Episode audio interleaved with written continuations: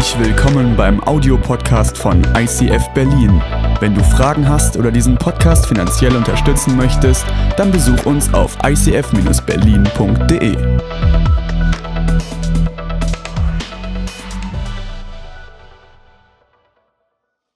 Hey, wir starten heute äh, in ein spannendes Thema und zwar geht es heute um das Thema Arbeit. Es ist mir mega wichtig, wenn wir heute darüber sprechen, dann äh, richtet sich diese Predigt nicht nur an die Leute, die jetzt wirklich über einen aktuell gültigen Arbeitsvertrag mit einem Arbeitnehmer äh, verfügen, sondern es richtet sich erst recht an alle, die vielleicht noch in der Ausbildung sind, äh, die vielleicht gerade ein Studium versuchen zu bewältigen, trotz Online-Kursen und so weiter. Und es richtet sich auch an ähm, die Menschen, die vielleicht als Hausmänner oder Hausfrauen äh, gerade sagen, meine Arbeit ist es, den Haushalt zu managen und diese kleinen wunderbaren Kinder großzuziehen. Also ich hoffe, dass jeder von euch, egal ob zu Hause oder hier im Saal, von dieser Predigt profitieren kann. Ich selber äh, habe das Privileg gehabt, dass mein Papa mich oft früher mit zur Arbeit genommen hat am Nachmittag. Ich kam nach Hause von der Schule, habe schnell was gegessen, bin dann über die Straße geflitzt auf die Arbeitsstelle von meinem Papa und es gab eigentlich nie den Grund, dass er gesagt hat, du darfst nicht mit. So landete ich oft auch in irgendwelchen Baubüros Büros oder Architektenbüros. Und ich weiß nicht, ob ihr diese Schilder noch kennt. Ich vermute heute moderne Personalmanagement gar nicht mehr erlaubt. Aber früher, da waren Büros noch so richtig, na, da wurde noch geraucht. Also nicht, dass ich das jetzt äh, propagieren will, aber ich sag mal, früher waren Büros noch so, so Büros. Ja, da wurde gearbeitet. Heute ist ja alles Homeoffice. Und da gab es oft so Schilder. Und eins davon ist vielleicht das folgende. Ja, da sagt jemand, ich gebe immer 100 Prozent bei der Arbeit. Ja, 13 Prozent am Montag, 24 Prozent am Dienstag, 39 Prozent am Mittwoch. Also kannst du ja mal versuchen, äh, deinen 100 Prozent äh, Arbeitsvertrag so auszulegen. Äh, jemand anders hat geschrieben, heute Nacht habe ich von der Arbeit geträumt, ich habe gleich mal acht Stunden Überstunden aufgeschrieben. Ja, vorhin kam direkt eine Angestellte vom ICF Hamburg auf mich zu und gesagt, ich habe heute Nacht auch von ICF geträumt, ich komme morgen nicht. Genau. Ähm, Drittens, jemand schreibt, ich mag meinen Job, das Einzige, was mich daran stört, ist ehrlich gesagt die Arbeit. Ja? Also das sind vielleicht Menschen, die einfach gerne Kaffee trinken und äh, sich freuen auf äh, Social Austausch, aber nicht wirklich Lust haben, dann auch irgendwas zu tun. Und äh, jemand anders schreibt, äh, man munkelt, es ist das Finanzamt, äh, unsere Arbeit ist streng geheim. Wundern Sie sich also nicht, dass wir nicht arbeiten, solange Sie da sind. Das war ein Witz mit dem Finanzamt. War fies. Ich hoffe, es ist nicht jemand hier vom Finanzamt, der jetzt diese Predigt schaut. Es war nur ein Witz, okay? Direkt zu Beginn eine ermutigende Bibelvers, der dich hoffentlich maximal motiviert. Da schreibt der Psalmist folgendes: Dann aber steht der Mensch auf und er geht an seine Arbeit. Er hat zu tun, bis es wieder Abend wird. Punkt. Offensichtlich ist der auch gerade ein bisschen frustrierend. Ja. Aber manch einer kann sich vielleicht genau mit diesem Lied hier äh, maximal äh, identifizieren, dass er sagt, meine Arbeit fühlt sich gerade genauso auf. Ich stehe auf, quäl mich aus dem Bett, äh, klapp den Laptop auf, äh, ziehe zumindest hier oben was an, unten kann ich den Pyjama anlassen, ja, ist das schön im Homeoffice. Und dann arbeite ich halt, ja, und gucke immer mal wieder oh, gähnend auf die Uhr, bis ich dann irgendwann, Gott sei Dank, den Laptop wieder, naja, nicht zuklappen kann, aber zumindest Zoom schließen und Netflix öffnen kann. Und dann kommt der tolle Feierabend, um dann am nächsten Morgen das Ganze von neuem zu machen. Ich weiß nicht, ob du gerade mega motiviert bist in deinem Studium, in deiner Arbeit, gerade sagst, ich blühe da total auf, Homeoffice ist mein absolutes Highlight die letzten zwei Jahre, oder ob du gerade mega frustriert bist. Ich hoffe, dass Gott dir heute in dieser Situation begegnen darf. Hey, das Interessante ist, Jesus hat ehrlich gesagt ganz schön viel mit Arbeit zu tun gehabt. Erstens, wenn man seine Auftritte analysiert, die uns in der Bibel berichtet werden, dann sieht man, dass eigentlich von 132 Auftritten 122 im Kontext von Arbeit waren. Also Jesus ist gar nicht so oft in der Synagoge oder im Tempel in Erscheinung getreten, was nicht heißt, dass er da nicht hingegangen ist, aber er hat vor allem gewirkt da, wo die Menschen beschäftigt waren, da, wo die Leute unterwegs waren. Zweitens, Jesus hat sehr viele Geschichten sich ausgedacht, um die Geheimnisse und Gesetzmäßigkeiten seines Reiches und seines Vaters den Menschen besser erklären zu können, sogenannte Gleichnisse. Und 52 Gleichnisse, davon sind 45, haben etwas mit Arbeit zu tun. Also du merkst, Jesus hat vor allem zu Menschen gepredigt, die beschäftigt waren. Zu Hirten und zu Bauern und so weiter und so fort. Und das Schönste ist, Jesus hat selber gearbeitet. Jesus, der Sohn Gottes, der König aller Könige, Gott in seiner ganzen Herrlichkeit wird Mensch und ist sich offensichtlich nicht zu schade, einfach mal die ersten 30 Jahre so zu leben wie alle anderen auch. Jesus war Zimmermann, der Beruf seines Vaters. Mein Papa hat Zimmermann gelernt, deswegen habe ich bis heute maximalen Respekt vor Zimmermännern und Frauen.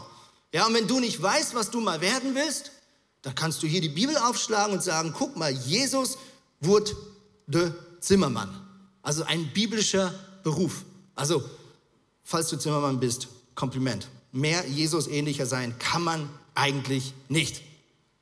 Man hat eine Umfrage gemacht unter Christen und gefragt, bist du eigentlich gerade glücklich in deinem Job?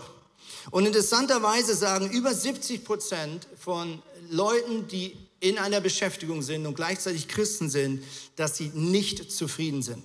Und die Gründe, die meistgenannten Gründe sind die folgenden. Die ersten sagen, ich bin unzufrieden, weil ich innerlich glaube, dass ich zu etwas Größerem berufen bin. Kennst du den Satz?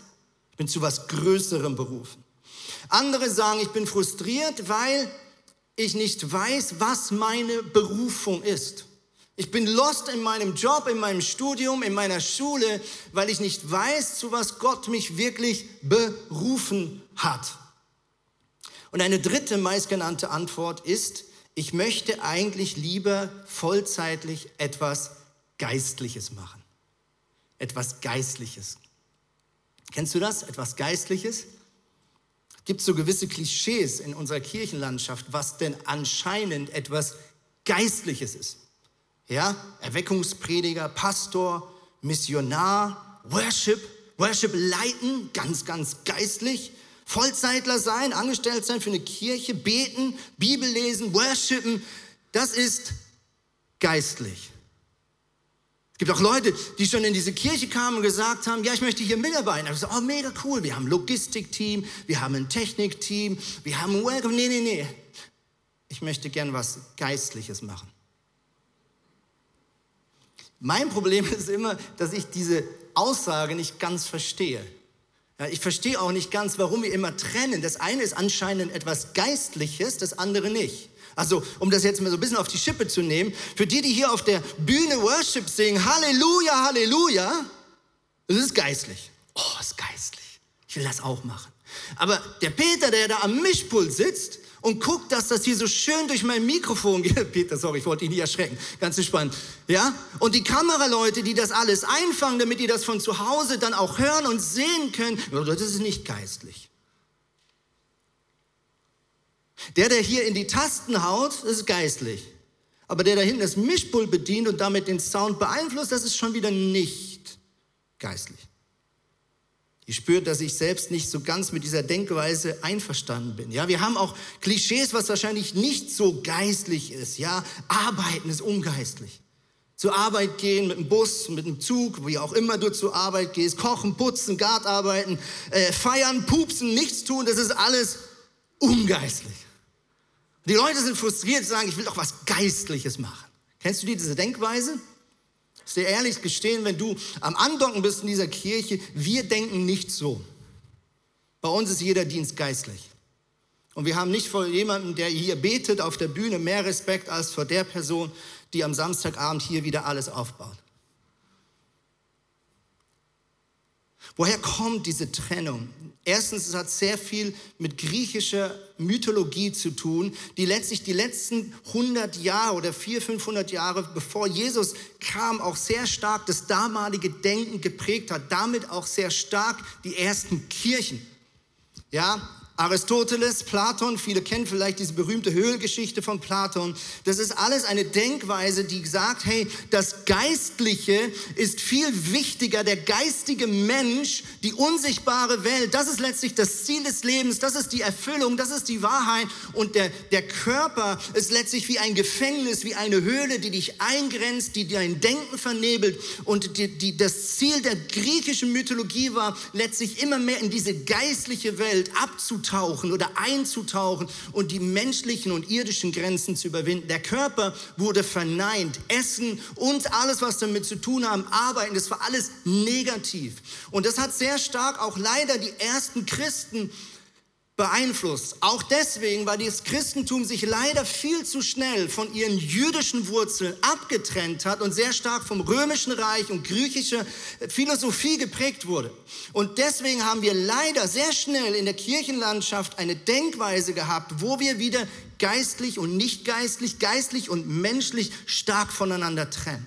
Und sehr schnell wurden Pastoren oder Priester oder Bischöfe, wie auch immer sie genannt haben, zu so Sonderstellungen hochgehoben, nach dem Motto, die, die sind was Besonderes, die sind irgendwo, die, die, die schweben schon fast auf dem Boden, die müssen auch gar nicht arbeiten, die sind eigentlich nur am Beten den ganzen Tag und so weiter und so fort. Und man hat angefangen, sehr schnell auch in der Kirche das eine zu bewundern und mit dem anderen konnte man nichts anfangen. Und genau Luther war einer von denen und auch Zwingli und Calvin waren Reformatoren, die den Menschen wieder einen Sinn gegeben haben, warum eigentlich Arbeit so wichtig ist. Und deswegen wollen wir uns heute darüber unterhalten. Es gibt ein Wort, und die, die regelmäßig in diese Kirche kommen, die haben das schon mal gehört, ein Wort im Hebräischen, das bedeutet Avat. Avat steht einerseits im Alten Testament überall dort, wo es um Arbeit geht. Beschäftigung, fleißig sein. Das Wort wird aber genauso verwendet, wenn es ums Dienen geht, auch wenn es darum geht, dass Gott Menschen beruft, um ihm zu dienen. Auch da steht Avat. Und der dritte Kontext, in dem das Wort verwendet wird, ist Worship, Anbeten. Also das gleiche Wort im Alten Testament wird für Arbeit verwendet, genauso wie für dienen, Gott dienen, genauso wie für Gott anbeten. Und da sehen wir, dass Gottes Denkweise bezüglich Arbeit nicht ein, ein lästiges Ding ist, sondern es ist eine alltägliche Haltung der Anbetung. Wenn wir Gott, dem Schöpfer, unser Talent, unsere Fähigkeiten, unsere Ressourcen zur Verfügung stellen und gleichzeitig nach bestem Wissen und Gewissen das verwalten und in einer dienenden Haltung weitergeben, was Gott uns in die Hände gelegt hat. Man könnte vielleicht Avat am besten übersetzen mit in einer dienenden und anbetenden Haltung arbeiten. In einer dienenden und anbetenden Haltung arbeiten.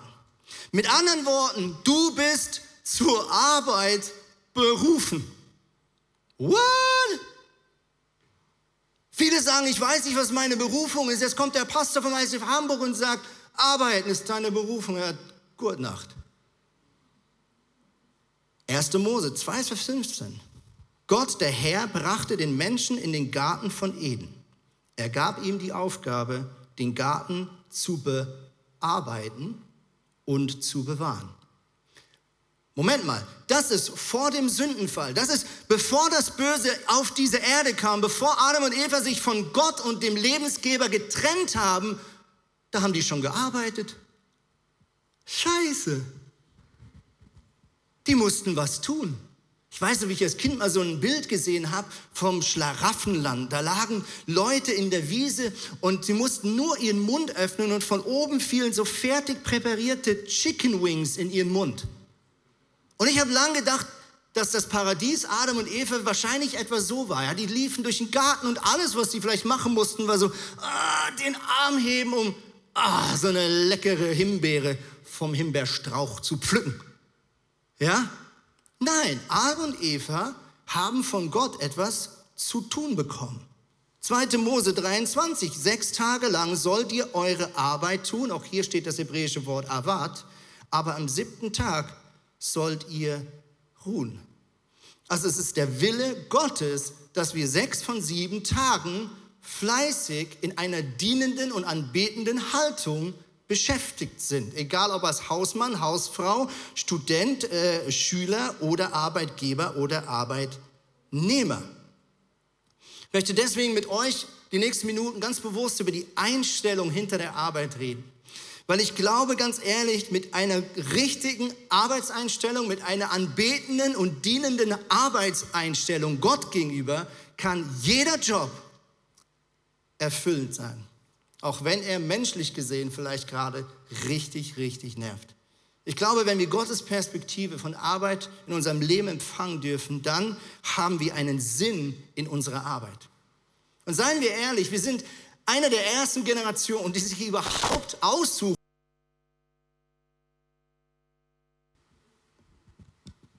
Da sind wir wieder. Ihr hört mich? Hoffe auch zu Hause. Wir sind einer der ersten Generationen, die sich überhaupt aussuchen können, was wir arbeiten dürfen. Und doch sind so viele von uns unglücklich. Und möglicherweise ist genau diese Einstellung, die sich verändert hat, der Grund, warum wir unglücklich sind, obwohl wir mehr Wahl und Optionen haben als alle Generationen vor uns. Mein erster Punkt ist, arbeite in einer dankenden Haltung. Was du tust, bestimmt je nachdem dein Chef. Aber warum du es tust, das bestimmst du. Was meine ich damit? Schau, du kannst dir nicht immer deine Aufgaben aussuchen. Manchmal ist es dein Abteilungsleiter, manchmal ist es die Uni, manchmal ist es der Lehrer.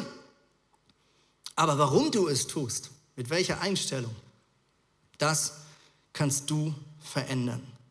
Ein Mann, der mich extrem fasziniert, ist der König David. Oder vielleicht sagen die einen auch der Worshipleiter David. David Viele von uns kennen ihn. Warum? Weil er ganz viele geistliche Lieder geschrieben hat, die wir bis heute in den Psalmen nachlesen und singen dürfen. David, wir bewundern ihn. Warum? Weil er war ein Mann nach dem Herzen Gottes. So sagt es Gott über ihm. Und er war der größte König, den das Volk Israel je hatte. Mit anderen Worten, dieser Mann hat es zu was gebracht, oder? Aber lass uns mal sein Leben unter die Lupe nehmen und kurz überlegen, was hat eigentlich dieser Mann gearbeitet, bevor Gott gesagt hat, ich salbe dich zum zukünftigen König von Israel. David war der jüngste in der Familie und er war Hirte. Den Beruf Hirte kennen wir heute leider nicht mehr besonders gut, außer irgendwo auf welchen ähm, auf irgendwelchen Deichen äh, bei Glückstadt und so weiter und so fort. Aber die meisten kennen wahrscheinlich nicht persönlich einen Hirten. Hirte war damals ein Beruf, den A sehr viele hatten, aber der eigentlich auch nicht besonders bewundert wurde. Es ist eigentlich untypisch, dass ein jüdischer Vater seinen eigenen Sohn mit dieser Aufgabe beauftragt. Meistens hat man diese Aufgabe eher den Knechten gegeben, aber nicht einem ehrenwerten Mitglied der Familie. David scheint offensichtlich von außen nicht viel Talent zu haben oder offensichtlich glaubt sein Vater nicht wirklich an seine Skills. Auf jeden Fall landet dieser junge David auf dem Feld alleine mit den Schafen. Und das Krasse ist bei diesem Beruf Hirte, dass dir keiner über die Schulter schaut. Du bist oft wochenlang alleine mit den Hirten unterwegs vor einer Weide. Check, check. Okay, jetzt ist es echt schwer, die Predigt länger einzuhalten. Du bist von einer äh, äh, Weide zur nächsten unterwegs, aber keiner schaut dir über die Schulter. Da kommt am Abend nicht irgend vorbei und sagt, äh, zeig mal her, was hast du heute geschafft. Du hast auch je nachdem keine Arbeitskollegen, mit denen du so ein bisschen Competition machen kannst, ja? Wer kriegt die Beförderung, ja? Nein, du bist wochenlang allein unterwegs. Und ob du deinen Job gut oder schlecht machst, kriegt niemand mit. Selbst wenn du vielleicht zurückkommst, weil du kein guter Hirte warst, naja, dann kannst du irgendeine Ausrede finden, nach dem Motto, ja, da ist eine Seuche ausgebrochen unter den Schafen, die meisten sind gestorben, ich kann nichts dafür. Ja, da kam äh, schlechtes Wetter, äh, die, die, die, die, die, die Felder waren vertrocknet. Du kannst hundert Ausreden finden. Niemand kann es überprüfen. Und ausgerechnet von diesem David wird berichtet, dass als ein Löwe oder ein Bär versucht hat, diese Herde anzugreifen, dass er nicht davongerannt ist, was ja jeder verstehen würde, sondern dass er mit seinen bloßen Händen dazwischen ging, weil er seine Schafe und seinen Job so dermaßen ernst genommen hat. Mit anderen Worten, bevor dieser David zu einem berühmten Worshipleiter wurde, von dem wir heute noch Lieder singen, war er ein Worshipleiter auch in seiner Arbeit. Offensichtlich war er so ein guter, zuverlässiger Arbeiter, dass Gott gesagt hat, dem seine Lieder nämlich besonders ernst. Mit anderen Worten, wenn du glaubst, dass du zu etwas Großartigem berufen bist, dann tue das, was Gott dir jetzt anvertraut hat, großartig. Nochmal, wenn du glaubst, dass Gott dich zu etwas Großartigem berufen hat, dann tust du das, was du jetzt gerade von Gott anvertraut bekommen hast, großartig. An dem zeigt sich, ob du es wirklich glaubst oder nicht. Sagst, egal wo ich gerade bin, ob ich gerade die Aufmerksamkeit der halben Firma auf mir habe oder ob niemand hinschaut und andere gerade befördert werden. Es ist völlig egal. Ich arbeite in einer dankenden und dienenden Haltung Gott gegenüber. Nächster Punkt ist, arbeite treu. Arbeite treu. Jesus sagt es in Lukas 16, Vers 10, nur wer im Kleinen treu ist, wird auch im Großen treu sein. Wenn ihr bei kleinen Dingen unzuverlässig seid, werdet ihr es auch bei den großen Dingen sein. Ehrliche Worte von Jesus selber. Mit anderen Worten, Jesus sagt, hey, ich achte darauf, wie Menschen mit dem umgehen, was vielleicht vermeintlich als klein angeschaut wird in der Gesellschaft. Ich schaue den Leuten über die Finger auf der Suche nach Männern und Frauen, denen ich Großes anvertrauen kann. Und das Kriterium, nach dem ich entscheide, ob ich ihnen Großes anvertrauen kann und werde, ist, ob sie groß mit dem umgehen, was vermeintlich als klein angeschaut wird. Und ich weiß, heute ist das vielleicht nicht mehr allzu modern, diese Denkweise. Manch einer sagt sich, nee, mach lieber das, was du nicht mehr tun willst. Mach es nicht zu gut. Das hat mal ein Arbeitskollege vor einigen Jahren zu mir gesagt. Er hat gesagt, Andi, du bist selber schuld. Du machst das, was du eigentlich nicht mehr tun willst für ICF Zürich, machst du viel zu gut. Und er hat gesagt, mach's doch so wie ich. Ich mache immer, wenn ich eine Aufgabe bekomme, auf die ich keinen Bock habe, na, dann mache ich es einfach nur so gut wie irgendwie nötig. Und dann wird wahrscheinlich der Chef nächstes Mal sich einen anderen suchen. Und für ein paar Wochen kreiste diese Denkweise in meinem Kopf, bis ich merkte, nein, ich will so nicht gegenüber Gott arbeiten. Das mein, vielleicht kann das menschlich funktionieren, vielleicht funktioniert es auch in deiner Firma, vielleicht kommen damit gewisse Arbeitskollegen schneller voran als du, aber im Kern glaube ich nicht, dass Gott diese Denkweise ehrt sondern ich bin überzeugt, dass Gott zum Schluss dein wichtigster Chef ist, der das letzte Wort hat, auch über deine Beförderung, über deine Zukunft. Und deswegen mache ich dir Mut, sei treu. Josef, so ein krasses Beispiel. Auch ihn bewundern wir. Er war der zweitmächtigste Mann des, des, des, dieser Riesennation Ägypten. Aber was war dazwischen? Er war dazwischen Verwalter von Potiphar, hat den ganzen Laden geschmissen, ohne dafür Anerkennung zu bekommen. Danach landete er zu Unrecht, komplett zu Unrecht, durch eine bloße Verleumdung im Gefängnis. Und die nächsten Jahre ist er der beste Häftling, den dieses Gefängnis je gesehen hat. Er ist so gut, dass er zum Schluss das volle Vertrauen hat und sich frei bewegen kann in diesem Gefängnis, weil die Aufseher wissen, Josef ist so integer, dass er das nie ausnutzen würde. Mit anderen Worten, hier ist ein Mann, den, der, wurde, der wurde wirklich mit Scheiße überhauft. Ich kann es gar nicht anders sagen. Der hat so viel Ungerechtigkeit erlebt. Und trotzdem war er so klar in seiner Haltung Gott gegenüber. Und offensichtlich hat Gott in all den Jahren etwas in ihm verändert, dass er zum Schluss sagen konnte, und jetzt mache ich dich von heute auf morgen from zero to hero zum zweitmächtigsten Mann. Aus dem Gefängnis zum zweitmächtigsten Mann des damals größten Reiches der Welt. Aber was hat Gott gebraucht? Jahre, in denen er den Charakter von diesem Mann Josef geformt hat. Mose, gleiches Beispiel. Und ganz viele andere Menschen, die wir bewundern. Der nächste Punkt ist, arbeite für Gott. Tu dir den Gefallen und arbeite in deinem Herzen für Gott. Kolosser schreibt Paulus Folgendes zu den damaligen Arbeitnehmern. Er sagt, er oder sie soll seine Arbeit aufrichtig und in Ehrfurcht vor Gott tun.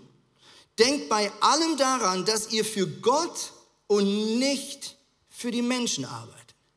Es gilt übrigens auch für die Kirche. Wenn du hier mitarbeitest, dann wirst du früher oder später immer wieder einen Satz von mir hören. Wenn du viel bereit bist, auch zu investieren in deine Kirche, dann wirst du von mir früher oder später den folgenden Satz hören. Tu es für Gott und bitte nicht fürs ICF Hamburg. Spende nicht fürs ICF Hamburg. Spende bitte, bitte, bitte in deinem Herzen immer für Gott. Investier dich in die Kirche, nicht weil das ICF Hamburg so toll ist oder dir irgendwas gibt, sondern tu es als ein Geschenk, als ein Opfer, als eine freiwillige Gabe Gott gegenüber. Wenn du das tust, hey, dann wirst du sehr wahrscheinlich nicht ausbrennen. Du bist sehr wahrscheinlich nicht frustriert, wenn mal nicht einer immer applaudiert, wenn man deinen Dienst sieht. Und Gott wird dein Herz beschützen. Aber wenn wir das tun, um Anerkennung zu finden, um Anerkennung zu bekommen bei unserem Boss, bei unseren Arbeitskollegen und so weiter und so fort, wenn wir arbeiten nur fürs Geld oder für das, was die Gesellschaft als besonders erstrebenswert achtet, dann sind wir in einer Abhängigkeit. Und dann bist du immer in der Flucht, was deine Arbeit anbelangt. Aber wenn du für Gott arbeitest, ist es egal, ob du gerade befördert wirst oder nicht ob der Lohn gerade angemessen ist oder nicht, ob die Aufgaben deiner perfekten äh, äh Begabungsstufe entsprechen oder nicht. Du sagst, ich mache das für meinen Jesus. Das ist ein Geschenk von mir an ihn. Ich arbeite für eine Firma, ja, ich lege auch Rechenschaft ab, das ist nicht der Punkt. Aber in meinem Herzen gebe ich mein Bestes nicht für diese Firma, sondern für meinen Boss im Himmel. Er hat mir dieses Talent gegeben und er hat mich jetzt gerade hier hingestellt. Und solange ich hier bin, gebe ich da mein Bestes. Der vorletzte Punkt heute ist, lebe nicht für deine Arbeit. Arbeite für Gott, aber schau, dass die Arbeit nicht dein Gott ist. Du hast dich vielleicht schon gewundert, warum der Pastor heute einen Kaktus mit auf der Bühne hat oder warum hier ein Knochen liegt. Ja, wir haben einen Hund seit ein paar Monaten, aber nein, das ist nicht der Grund möchte mit euch einen kurzen Exkurs machen, nochmal ganz an den Anfang der Bibel. Wir haben vorhin gehört, Arbeit ist etwas Göttliches. Wir werden jetzt aber gleich sehen, Arbeit kann auch etwas Teuflisches sein. 1. Mose 2, Vers 7 heißt es, da nahm Gott der Herr etwas Staub von der Erde, formte daraus den Menschen Adam und blies ihm den Lebensatem in die Nase. So wurde der Mensch ein lebendiges Wesen. Mit anderen Worten, die Bibel berichtet uns, dass Gott Erde als Grund Baustoff genommen hat, was wahrscheinlich ein Symbol ist für all die Moleküle, Calcium und Magnesium und alles, was Gott da braucht, um unseren menschlichen Körper zu formen. Und Gott nimmt all diese Grundbausteine und formt daraus Adam. Also Adam ist sozusagen aus Erde geschaffen worden. Deswegen haben wir Männer auch manchmal so einen trockenen Humor. Dankeschön. Kam mir gerade spontan, war aber nicht lustig. So, es geht weiter. Wie wird Eva geschaffen? Dann heißt es weiter, äh, Adam wurde in einen Schlaf versetzt und Gott entnahm ihm eine Rippe. Also, wenn du wissen wolltest, wie eine menschliche Rippe aussieht, das ist es nicht. Aber es symbolisiert die Rippe. Also, Adam wird zum Grundbaustein, aus dem Eva von Gott geschaffen wird. Okay, also Adam wird aus Erde geschaffen, Eva wird aus Adam geschaffen. Also er muss direkt mal ein Opfer bringen, damit es sowas wie Ehe überhaupt bringt. Merkt ihr das? Wichtiges Prinzip. Ohne Opfer keine glückliche Ehe. Okay? Adam hatte Bock auf eine Frau, logisch, freut sich drauf, aber er muss mal direkt etwas hergeben und das äh, ist in sich äh, mal eine ganze Predigt wert. Aber das machen wir ein andermal, okay? So, jetzt kommt das Problem. Adam und Eva sagen, Gott, wir haben keinen Bock auf dich. Danke für das wunderschöne Leben, Paradies, Ehe, alles super fühlt sich toll an, aber wir wollen es mal ohne dich probieren. Und weil sie sich gegen diese gesunde Abhängigkeit dem Schöpfer gegenüber, weil sie sich dagegen entscheiden, passiert Folgendes. Sie werden abhängig genau von dem, aus was sie geschaffen wurden. Schau es dir an. Jesus stellt sie zur Rede, sie haben gerade das erste Mal gesündigt und Gott ist drauf und dran, sich von der Menschheit trennen zu müssen, mit schwerstem Herzen.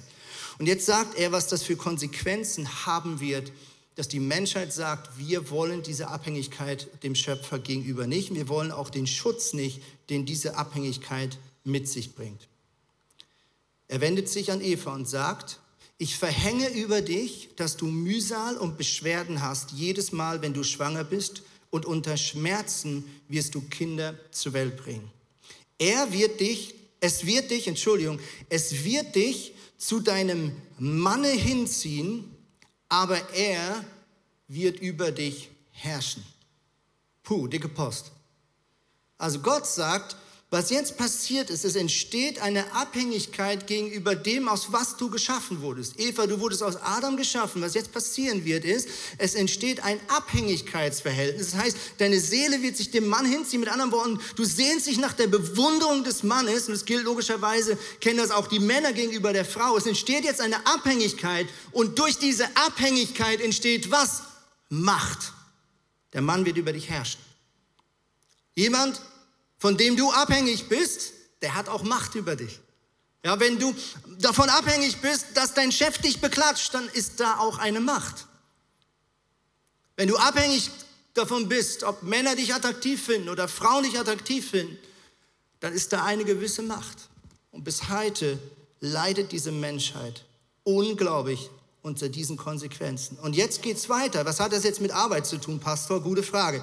Zu Adam sagt er, deinetwegen soll der Ackerboden, also das, aus was du geschaffen wirst, verflucht sein. Dein ganzes Leben lang wirst du dich abmühen, um dich von seinem Ertrag zu ernähren. Du bist auf ihn, Achtung, wieder angewiesen, abhängig, um etwas zu essen zu haben, aber er wird immer wieder mit Dornen und Disteln übersät sein. Auch das wieder ein Bild für Herrschen. In anderen Worten, der Arbeit wird die Krone aufgesetzt, unter der der Mensch leidet. Du wirst dir dein Brot mit Schweiß verdienen müssen, bis du stirbst. Wow, mega motivierend, oder? Schau, ich finde, das ist so wichtig. Wir haben vorhin gesagt, hey, Arbeit ist etwas Göttliches, aber es ist ganz wichtig, dass wir das nicht übersehen. Es hat sich auch durch das Abwenden des Schöpfers etwas in unser Leben geschlichen, was logischerweise nicht das Design des Schöpfers war. Heute sind wir so stark abhängig genau von der Arbeit, oder? Nicht nur von der finanziellen Versorgung. Für so viele Menschen bedeutet Arbeit letztlich auch ein Titel, ja, das, was bei LinkedIn vielleicht neben deinem Namen steht, das, was auf einer Visitenkarte steht, ist für so viele so ein wichtiges Merkmal. Und es zerbricht mein Herz, wenn ich darüber nachdenke, wie viele Ehen schon kaputt gegangen sind, wie viele Eltern vielleicht Kinder vernachlässigt haben, weil dieser Beruf vermeintlich so wichtig ist. Und es bricht auch mein Herz, wenn ich sehe, wie zum Teil Menschen sich eine Beziehung wünschen zum anderen Geschlecht aber weil die Karriere anscheinend so unglaublich wichtig ist, sind sie nicht bereit, vielleicht auch mal in eine Lebenssituation einzugehen, wo nicht die Karriere das Wichtigste ist. Es ist okay, auch mal zu sagen, ich renne jetzt nicht nur meiner beruflichen Laufbahn hinterher und stelle es über alles andere. Und wie kannst du feststellen, ob du für die Arbeit lebst oder nicht? Ein sehr guter Herzenscheck ist der Sabbat